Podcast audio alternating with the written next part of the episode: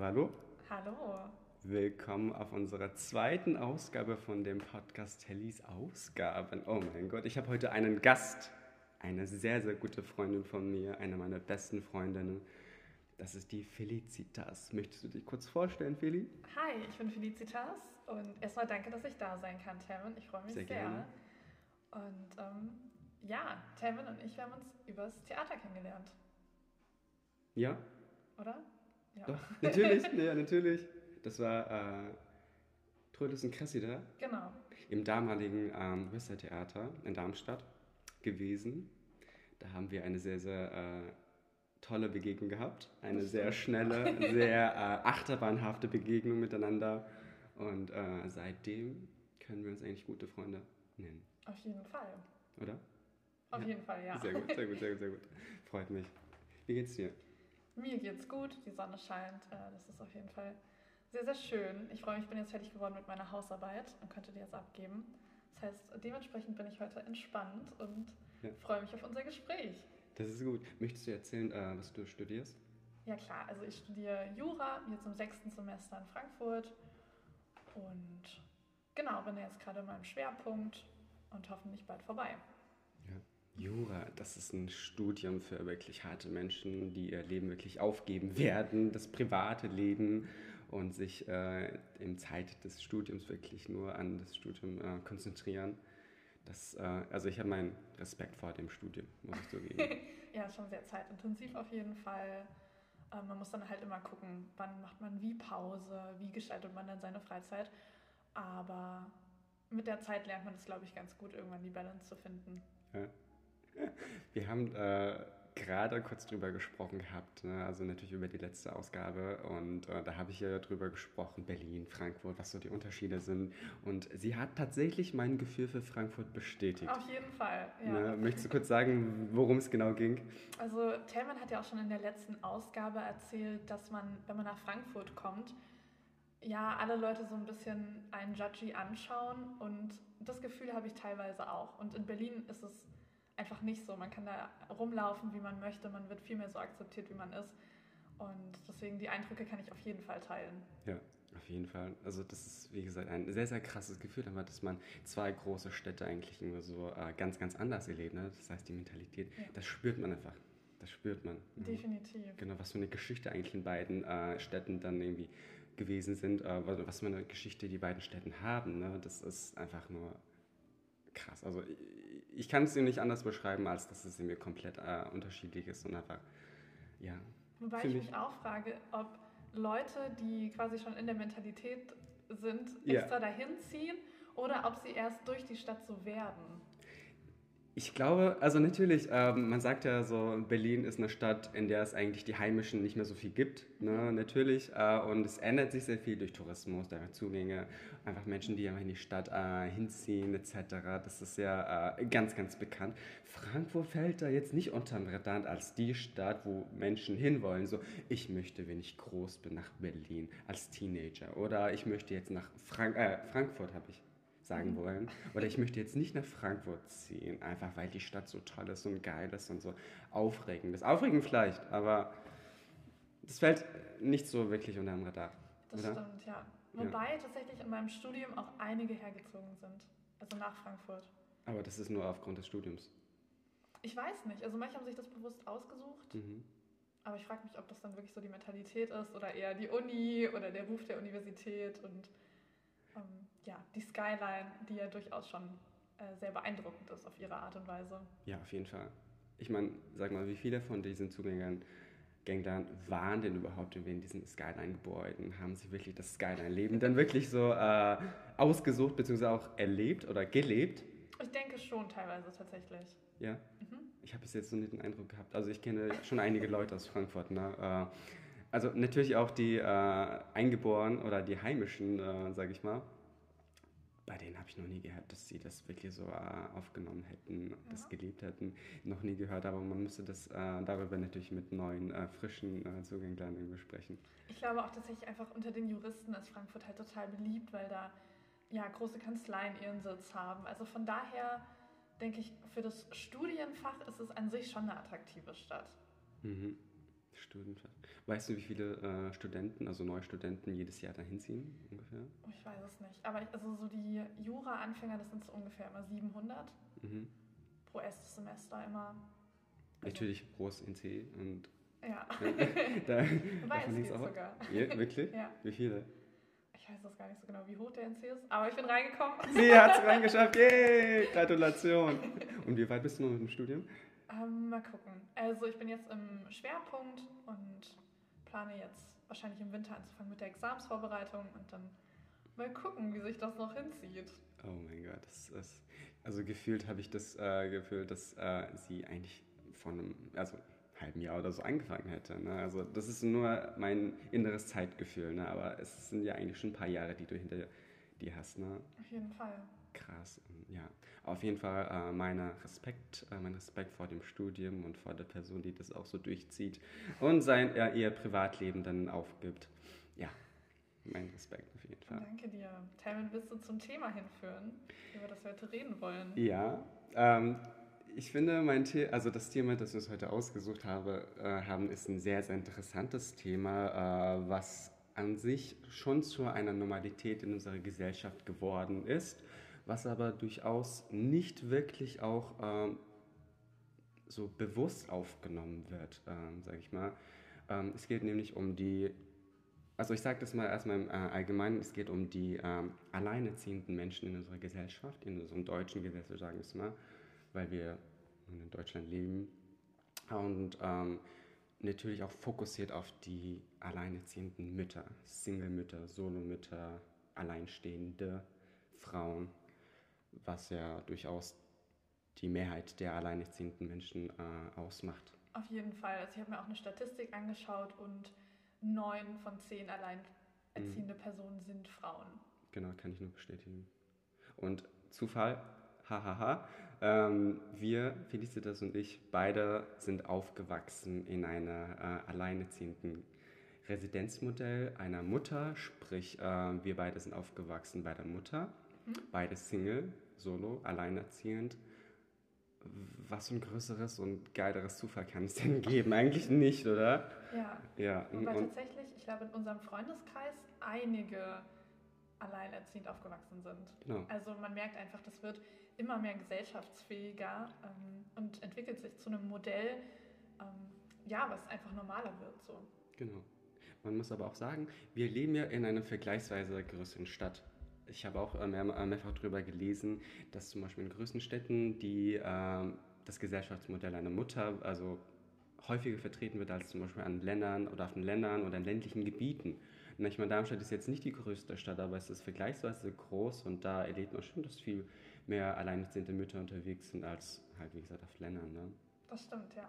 Genau, finde ich äh, auch schon irgendwie ähm, nachvollziehbar. Ne? Städte offener, offen für jede Gesellschaftsform, Erziehungsformen. Man hatte heutzutage natürlich viele Erziehungsformen, aber gerade das Modell der Mutter ist ja schon äh, sehr häufig. Auf jeden Fall. Was sind denn so deine Eindrücke äh, einer alleinerziehenden Mutter? Ähm, also lustigerweise, immer wenn ich erzähle, dass ich, ähm, also dass meine Mutter alleinerziehend ist, werde ich gefragt, ob mir nicht irgendwas fehlt dadurch. Also ähm, damit wird immer angespielt, ob mir nicht irgendwie ein Vater fehlt. Und da muss ich sagen, ähm, ich glaube, ganz viele Menschen denken immer, einfach weil es so normal ist, dass man mit zwei Elternteilen aufwächst, ähm, dass automatisch was fehlt, wenn eben ein Teil fehlt. Mhm. Aber ich würde immer sagen, also beziehungsweise ich glaube, Menschen denken immer, es ist wie mit so einem Körper, wenn man zwei Arme hat, wenn ein Arm fehlt, dass es dann, also dass man das merken würde. Aber ich würde eher Mhm. sagen, es ist so ein bisschen wie so ein dritter Arm. Keiner denkt aktiv daran, oh, ich vermisse jetzt einen dritten Arm, so, Oh wow. weil, ähm, ja, also ich hatte nie irgendwie das Gefühl, ähm, einfach, ja, meine Mutter hat sich wahnsinnig gut um uns gekümmert und ich hatte nie das Gefühl, mir fehlt es an irgendwas. Mhm. Und ähm, deswegen finde ich das immer ganz witzig, dass Leute das erwarten, dass irgendwas fehlen würde. Ja. Ich glaube, das ist ja auch das äh, halt das Modell, oder was heißt das Modell, immer das, was die Menschen halt so verankert in uns sehen, dass es wirklich einen Vater und eine Mutter, also konservativ gesehen, gibt, oder dass es halt zwei Elternteile generell sein müssen, was die Erziehung eines Menschen oder eines Kindes irgendwie ausmacht. Ne? Auf jeden Fall ähm, sehr, sehr veraltet, kann man merken. Ähm, laut dem Stand von 2017 äh, gab es ein, anderthalb Millionen Single-Mütter in ganz Deutschland. Anderthalb Millionen, das ist eine große Anzahl, finde ich. Mhm. Und ähm, das, äh, die Zahl dieser Mütter sind natürlich mit den Jahren, also in den letzten Jahren gestiegen. Zwar jetzt in einer kleinen Prozentanzahl, aber das ist trotzdem ein Anstieg. Ne? Man muss sich natürlich überlegen, woran das liegt, aber das ist eine andere Sache. Ne?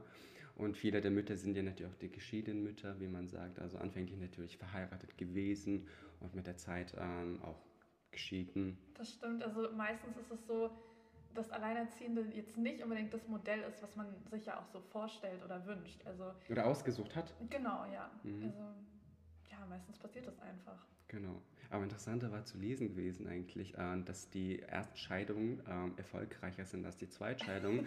also sprich, dass die, erst, die erste Ehe länger gedauert hat als die zweite Ehe.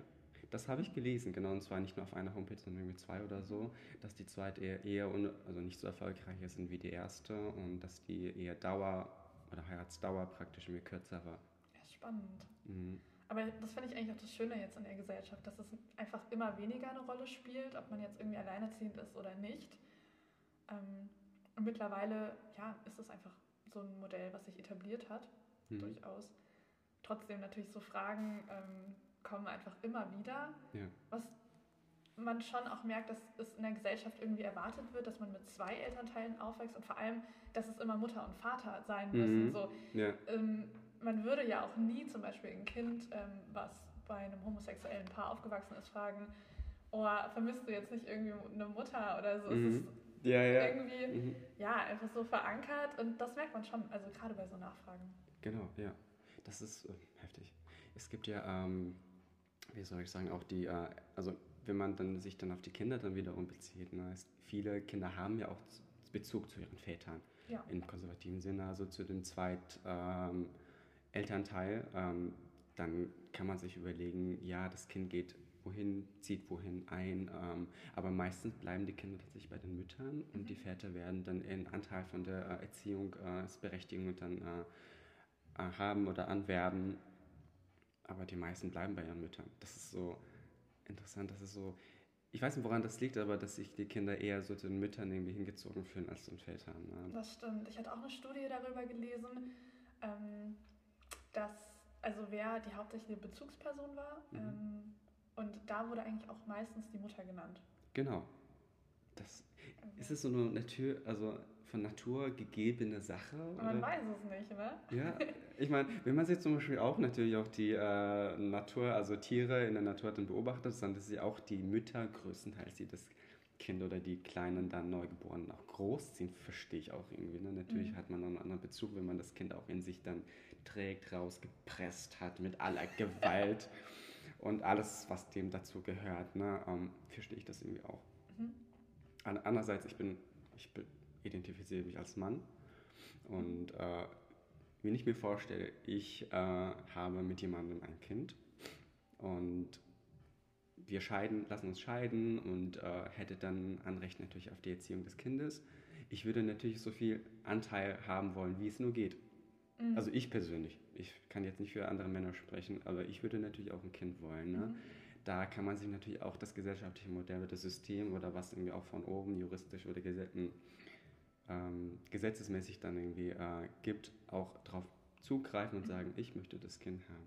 Aber es ist meistens nicht so gesehen. Bei den Vätern kommt es ja eher so als Seltenheit an und es ist dann was Tolles, wenn die Väter dann äh, das Kind allein erzählen. Das ist auch als, so witzig, ne? Genau. Das ist immer so, wenn ein Vater ähm, den Haushalt schmeißt, ein Kind erzieht und dann noch arbeitet, wird immer gesagt, oh krass, voll stark. Aber wenn eine alleinerziehende Mutter das auch alles durchmacht, dann ist muss. das so, dann muss das so sein. So. Ähm, mhm. Obwohl ja auch einfach wahnsinnig viele wichtige Entscheidungen da dranhängen, so, die man dann einfach alleine meistern muss. Ähm, ich glaube, das vergessen einfach total viele und trotzdem wird so erwartet, dass die Frau das, weil ich glaube, es eben doch in unserer mhm. Gesellschaft auch so verankert ist, dass eine Frau auch Mutter sein muss irgendwo. Ja, mhm. und ähm, bei dem Mann eben schon auch leider noch, dass eben er die Karriere macht und wenn er sich dann mal quasi um das Kind kümmert, dass es was Besonderes ist. Genau. Mhm. Ähm, das ist ja eigentlich voll schade, weil das sollte sich eigentlich ändern. Es ist nicht nur schade, es ist furchtbar eigentlich. Ja.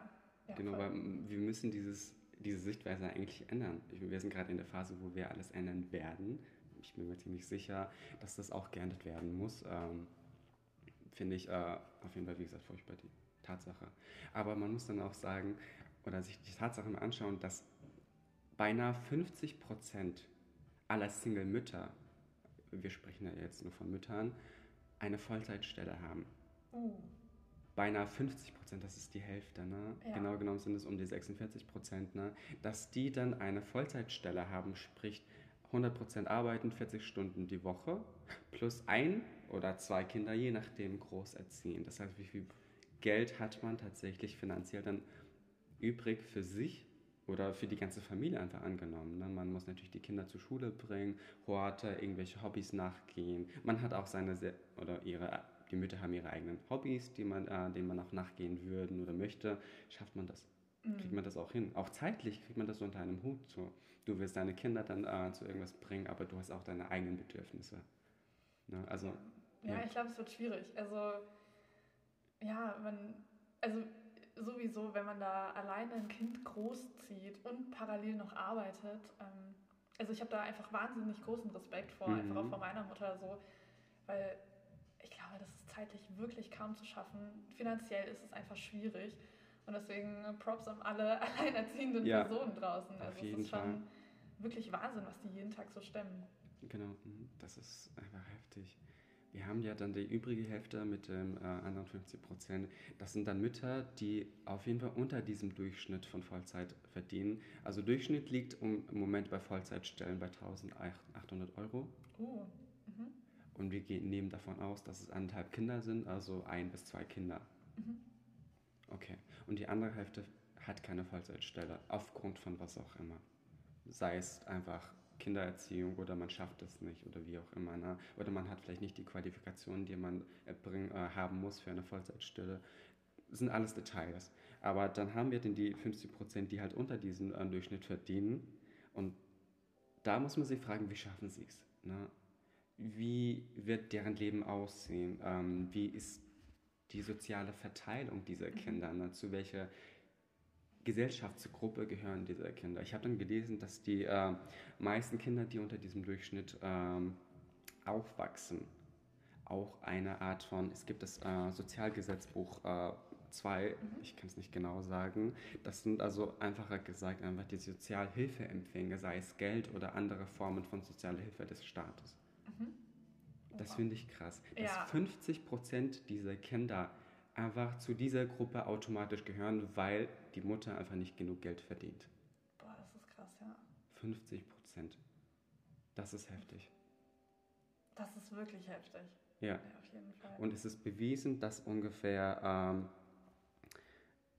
ich muss mal nachschauen, genau, 45 Prozent, äh, diese 50 Prozent dann wirklich diese Sozialhilfe empfangen. Ne?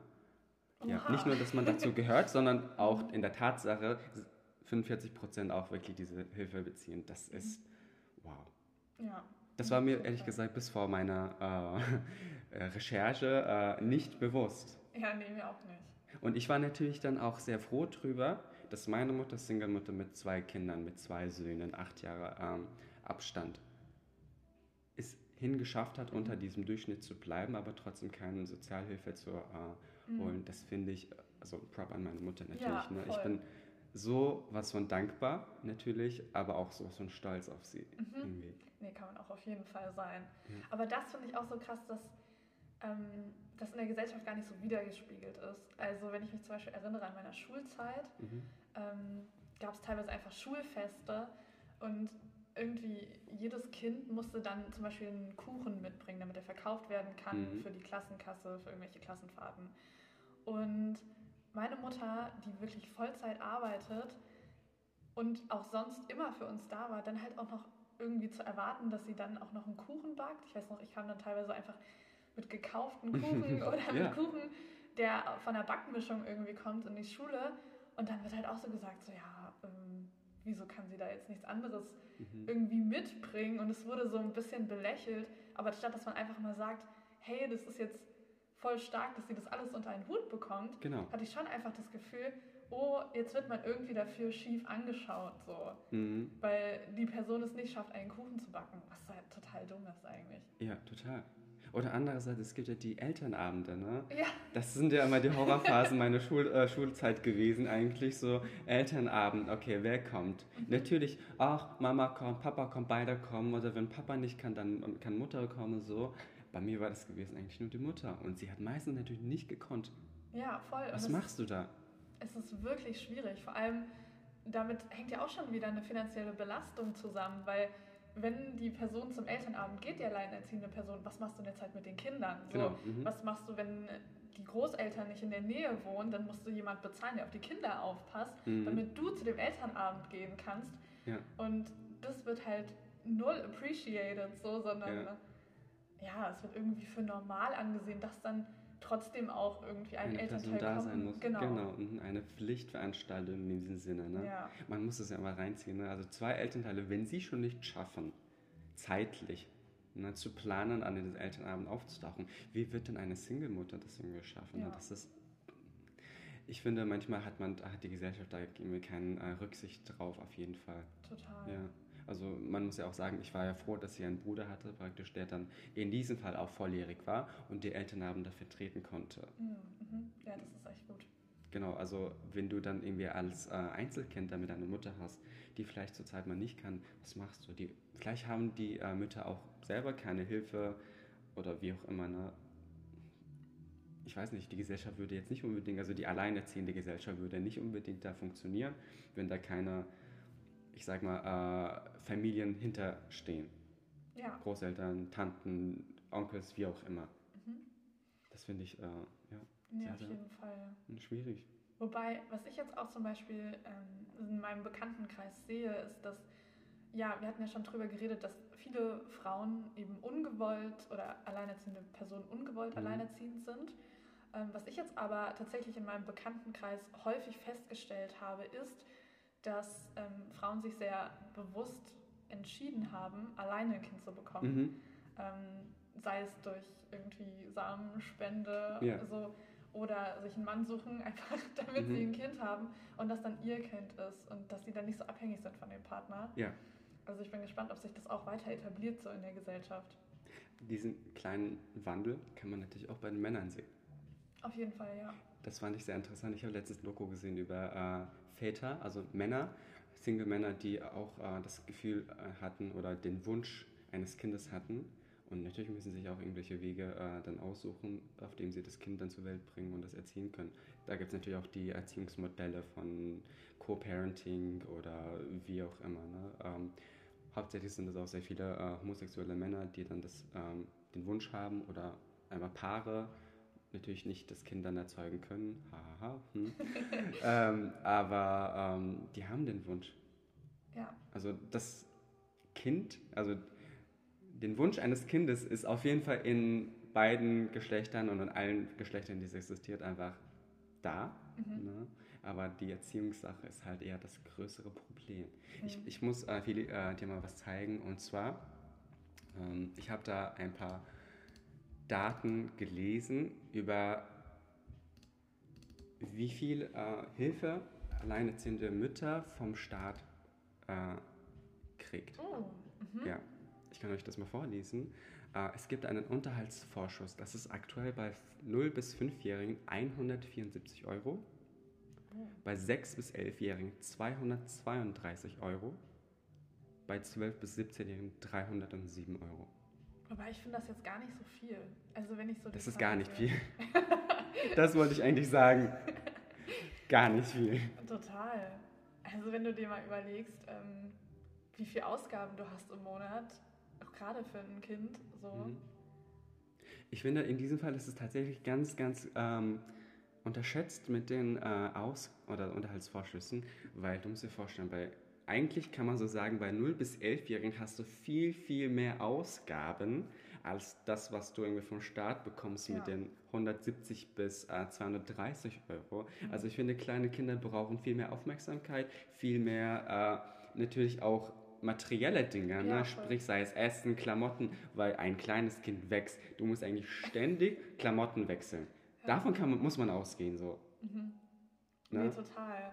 Und vor allem, ich glaube, das kennen einfach auch total viele dann mit großen Geschwistern, ähm, dass dann Klamotten so weiter vererbt werden quasi. Genau, ich meine, das ist jetzt aus heutiger Sicht umwelttechnisch auch sehr, sehr beliebt etc. Ne? Aber man muss jetzt, aber man, man, ist gezwungen, das zu machen. Man macht das nicht auf freiwilliger Basis, man ist gezwungen, das ja. zu machen. Auf äh, Spenden zu reagieren oder auf irgendwelche Flohmärkte zu gehen, um so praktisch irgendwie das Kind zu erziehen. Ne? Ja. Ne? Oder zu bedenken mit den wichtigsten Dingen im Leben. Sowas wie Winterjacken oder Winterschuhe, wie auch immer. Das sind mhm. essentielle, essentielle Dinge des Lebens. Auf jeden Fall. Daran denkt das, was da oben ist, einfach nicht. Mhm. Finde ich ehrlich gesagt sehr, sehr krass. Ja, finde ich auch krass. Ich glaube, da muss einfach noch wahnsinnig viel passieren. Mhm. Auf jeden Fall, sorry, ich habe gerade was getrunken. Aber ich habe eine andere Frage, Feli, dann. Mhm.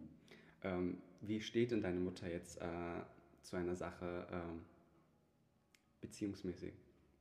Wie würd dich, äh, würdest du deine Mutter beschreiben? Ist sie glücklich in dieser Single-Erziehungssache? Äh, oder du bist jetzt 24 Jahre alt, dein, mhm. ähm, du bist jetzt kein Kind mehr. Stell dir vor, du wärst ein kleines Kind und hättest ein, ähm, wärst Single. Wie wäre, glaube ich, der Wunsch äh, eines Partners bei den Müttern, bei den Single-Müttern? Mm, also man muss ja dazu sagen, meine Mutter ist nicht Single. Mhm. ähm, trotzdem wurde ich alleinerziehend. Ähm, ja. Also genau, sie hat uns, meine Schwester und mich alleinerzogen. Ähm, ich glaube, es ist, es ist natürlich auch schwierig, wenn man eine neue Beziehung anfangen möchte und man hat irgendwie zwei kleine Kinder vor allem, weil die ja auch wahnsinnig viel Zeit beanspr beanspruchen. Mhm. Ich glaube, das Datingleben wird einfach schwieriger. Ja. Also so abends dann auch wieder zusammen essen zu gehen, da brauchst du ja auch wieder jemanden, der auf die Kinder aufpasst. Und wie schon gesagt, wenn die Großeltern ähm, zum Beispiel nicht mehr leben oder woanders leben, dann ist mhm. das auch schwierig. Also was ich mir einfach wahnsinnig gut vorstellen kann, ist, ja, dass sich alles so erschwert und dass ich, wie schon gesagt, jetzt auch hoffe, ähm, dass der Staat daran arbeitet, mhm. einfach ja. mehr Alleinerziehende zu unterstützen. Trotzdem ähm, kann das natürlich klappen. Also wie schon gesagt, meine Mutter hat einen Freund und mhm. ähm, ja, ich glaube, das ist möglich so. Es ist halt einfach schwieriger. Mhm. Auf jeden Fall. Also nicht nur zeitlich, sondern auch ähm, vom emotionalen Ebene. Du hast Kinder. Wollen die Kinder überhaupt, dass die Mutter mit jemandem äh, verpartnert ist?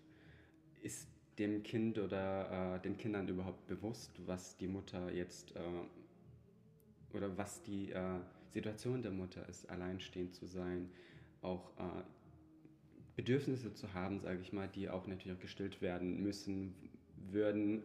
Ähm, und dann, wenn die Mutter dann verpartnert ist, ob, das, äh, ob der Partner das Kind natürlich auch ähm, akzeptiert, ob das genau. Kind auch den Partner oder die Partnerin äh, akzeptiert, das ist ja auch eine andere Sache. Ne? Da geben sich auch, glaube ich, denke ich, sehr, sehr große äh, Unterschiede bei vielen äh, alleinerziehenden Menschen oder Kindern. Auch bei den PartnerInnen ist ja auch immer so die Frage. Wie gehen die damit um, dass da jetzt zwei Kinder sind? So, wie genau. treten genau. die auf? Sind die der Freund oder die Freundin des Vaters oder der Mutter mhm. oder sind sie probieren sie irgendwie auch so eine Bindung zu dir aufzubauen? Wie ja. sieht diese Bindung aus? Also mhm. ähm, das ist, glaube ich, total unterschiedlich. Ähm, bei mir ist meine Bezugsperson einfach Nummer eins immer noch meine Mutter. Ja. Mhm. Ähm, also ich entspreche da absolut der Statistik. Sehr gut, sehr gut. Wir sind normal, weißt ja. du? Nee, genau. Oder ja. wie, wie hast du das empfunden? Ähm, ich muss sagen, ähm, ich hatte nie das Gefühl, äh, also erstmal, ähm, dass ich eine zweite Erziehungsperson bräuchte. Ähm, ich habe aber auch nie die äh, Wichtigkeit eines Partners äh, in einer Erziehung, ähm, also in, auf, äh, angenommen bei meiner Mutter, äh, nicht gesehen, bis ich ähm, eigentlich so, ich sage mal, 18, 19 wurde. Ähm, ich kam mit der Situation sehr klar. Ich habe meine Mutter einfach, so wie sie, also wie ich sie kenne, Single-Person, ähm, akzeptiert und es auch weiterhin so haben wollen. Für mich wäre eine zweite Person natürlich, äh, wenn da eine aufgetaucht wäre, äh, natürlich neu. Also ich kann es natürlich nicht einschätzen, aber die Wichtigkeit ist mir mit den Jahren immer klarer geworden oder wie wichtig es für meine Mutter gewesen wäre, wenn sie etwas mehr Hilfe hätte, emotional oder statistisch. Ne? Das ist ähm, wie gesagt, in meinen äh, letzten Jahren etwas klarer geworden. Ich, ich, also ich wünsche mir im Nachhinein natürlich, dass meine Mutter einen Partner hätte, vielleicht. Ne? Das wäre eine ganz gute Sache gewesen. Mhm. Aber jetzt kann man ja zum Beispiel den, äh, die Statistik von ganz Anfang mal äh, damit dann äh, beweisen, heißt das, mhm. dass ja die Zweitbeziehung meistens bei Single-Müttern äh, nicht erfolgreich ist. Sind wir äh, die Kinder schuld daran? Sind wir die äh, Verdächtigen? Sind wir etwa die äh, Übeltäter? Ne? Also, das stimmt, ja. Aber wobei man ja auch vielleicht bedenken muss, dass wir ja trotzdem mit Geschwistern aufgewachsen sind. Ja. Also ich glaube, das macht nochmal den großen Unterschied so, mhm. dass man eben auch nochmal eine andere Bezugsperson hatte, eben meine Schwester zum Beispiel. Mhm. Ähm, ja, dass man da nicht so alleine ist in diesem Gebilde. Ja. Ich glaube, das hat auch nochmal also muss man vielleicht auch nochmal unterscheiden so. Ja, auf jeden Fall. Also mein Bruder ist ja äh, mein Ersatzpapa praktisch geworden in, den, äh, in der Schulzeit äh, natürlich. Äh, aber dieses Glück hat leider ja nicht jedes Kind. Ähm, ja, also Glück in meinem Fall hat ja, wie gesagt, nicht jedes Kind, denke ich mal. Ne? Aber wir wissen, also nicht wir wissen, ich habe es überall gelesen, jeder Single-Person ist sich einer seiner Situation oder ihrer Situation bewusst und äh, eigentlich steht hier sogar offen für was kommt. Das ist ja auch immer eine interessante Aussage, aber offen für was kommt. aber schön eigentlich. Und vor allem aber, was ich ähm, wirklich gelernt habe, ist, und das finde ich eigentlich das Schöne, dass du keinen Partner brauchst, um mhm. einfach das alles unter einen Hut zu bekommen. Dass ja. es vielleicht nicht unbedingt einfach ist, finanziell sowie äh, psychisch, dass man da teilweise schon auch an Grenzen kommen kann, mhm. aber dass es trotzdem möglich ist, dass man alleine sein Ding durchziehen kann und vor allem auch, dass man das trotzdem, weil wir denken immer so in dieser Kategorie, dass es irgendwie ein Paar sein muss, aber mhm. was man glaube ich auch voll vergisst, sind einfach gute Freundinnen und gute ja. Freunde, die einen ja auch unterstützen können mit den Kindern und Richtig. Mhm. Das finde ich eigentlich auch so schön, dass, es, ähm, dass man da auf jeden Fall auch psychische Unterstützung und auch einfach so Unterstützung bekommt. Ja, ja. Mhm. Da kommt es natürlich auch drauf an, ne, wo man wohnt etc. Auf jeden Fall. Ja, genau. Also das, ähm, was ich gesagt habe mit den Großstädten, ähm, da wird, wie gesagt, dieses Modell einfach viel mehr angesehen, auch akzeptierter. Ich denke auch bei den Nachbarschaften, ich denke, da kann eine sehr, sehr große Hilfe sein, einen guten Nachbarn oder eine gute Nachbarin zu haben, die mhm. auf das Kind aufpasst etc. Ich hatte jetzt nicht, leider nicht äh, die Erfahrung gemacht mit guten Nachbarn. Ähm, aber ich kann es mir sehr, sehr gut vorstellen, an anderen Gegenden der Stadt einfach, dass man da mehr äh, Bindung zu den Nachbarn aufbaut. Einfach weil es menschlich gut ist, emotional einfach äh, hilfreich sein kann, einfach mit jemandem zu reden oder einfach bei dem man das Kind abstellt, wenn man mal wirklich was machen muss, äh, terminmäßig oder wie auch immer. Ne, Finde ich äh, auf jeden Fall sehr, sehr wichtig und auch toll, dass es sowas gibt. Auf jeden Fall. Ja. Ah ja, und äh, wir, das, was wir eigentlich jetzt besprochen haben, das gilt jetzt, wollte ich nur mal gesagt haben, nicht nur für Deutschland, sondern auch für EU-weit, also europäisch weit. Das ist, diese Statistiken, die wir hatten, ist eigentlich in jedem Land der EU ähm, vorhanden oder ähm, vertreten. Genau. Spannend, ja. ja. Aber ich muss aber auch sagen, das ist ja interessant. Ich komme ja aus, wie gesagt, aus einem anderen Land, also mit einem anderen Hintergrund, ne? Mhm. Ähm, ehemalige Sowjetische Union, Mongolei. Ähm, ich weiß nicht, ob, ob, du das schon mal gehört hast, aber es gab in diesen Ländern viel, viel mehr Single-Mütter, die gearbeitet haben oder generell die Konstellation von beidem Elternteile haben gearbeitet und wenn einer dann geschieden, also wenn eine Familie geschieden war, dass die Mütter dann ähm, gearbeitet haben und es war völlig normal. Mhm. Man ist davon ausgegangen, dass einfach eine erziehende Person da ist mhm. und dass es gearbeitet wird, dass das Kind praktisch in diesem Fall normal aufwächst. Mhm.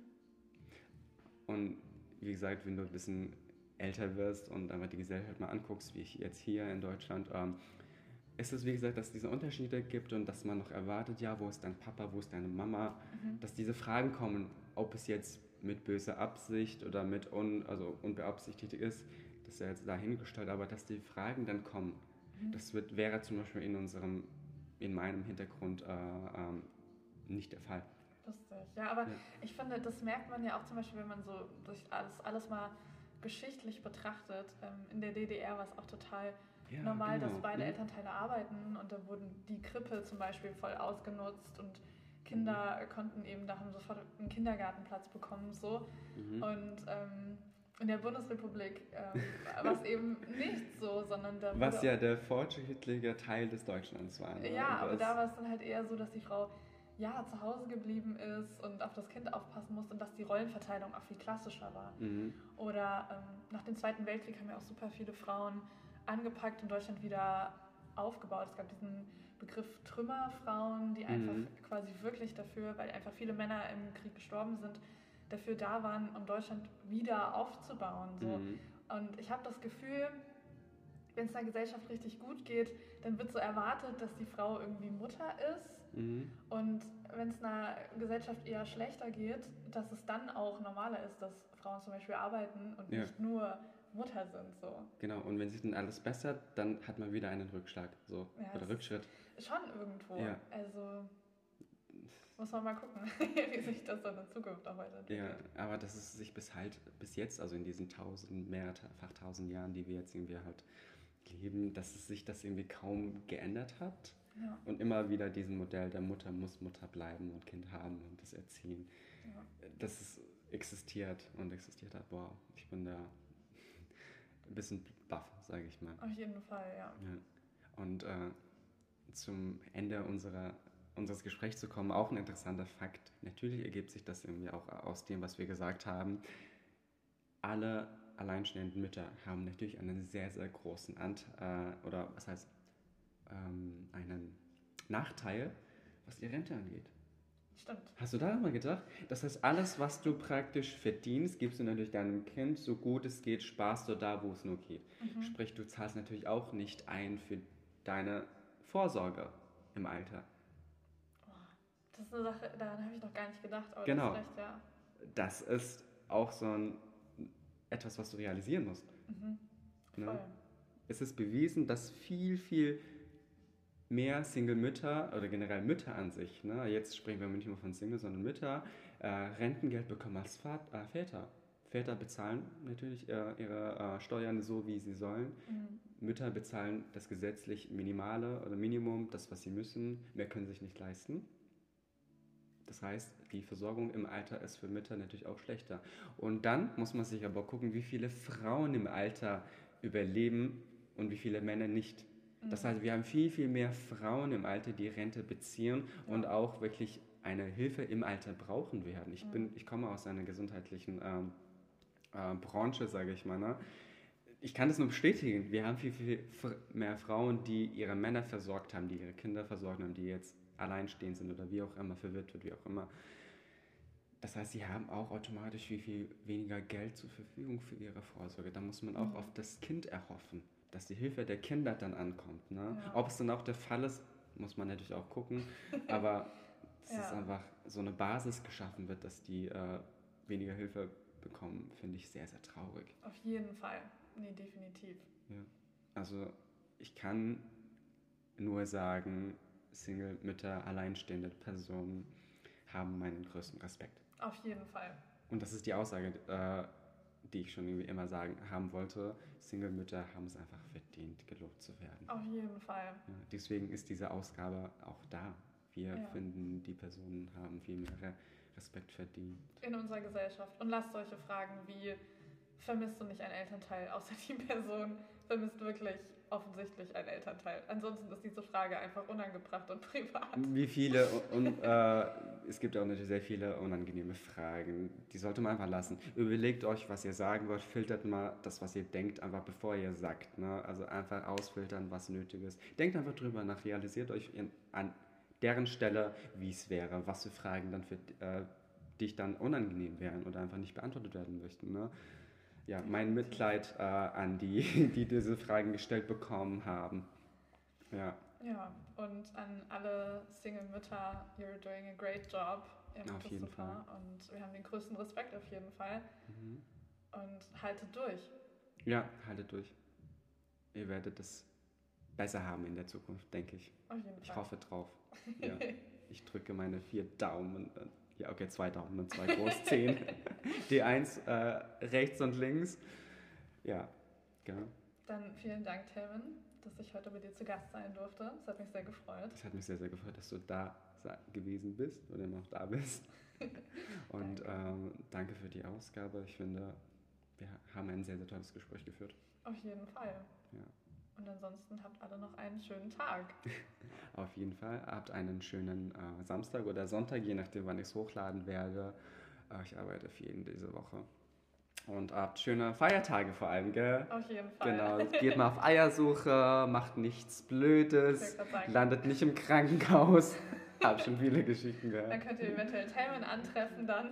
Ach Gott, ich werde ganz, ganz böse werden, wenn ich euch sehe. Ich sag's jetzt schon. Ja, alles klar. Dann wünsche ich euch einen schönen Tag. Macht's gut. Ciao. Ciao.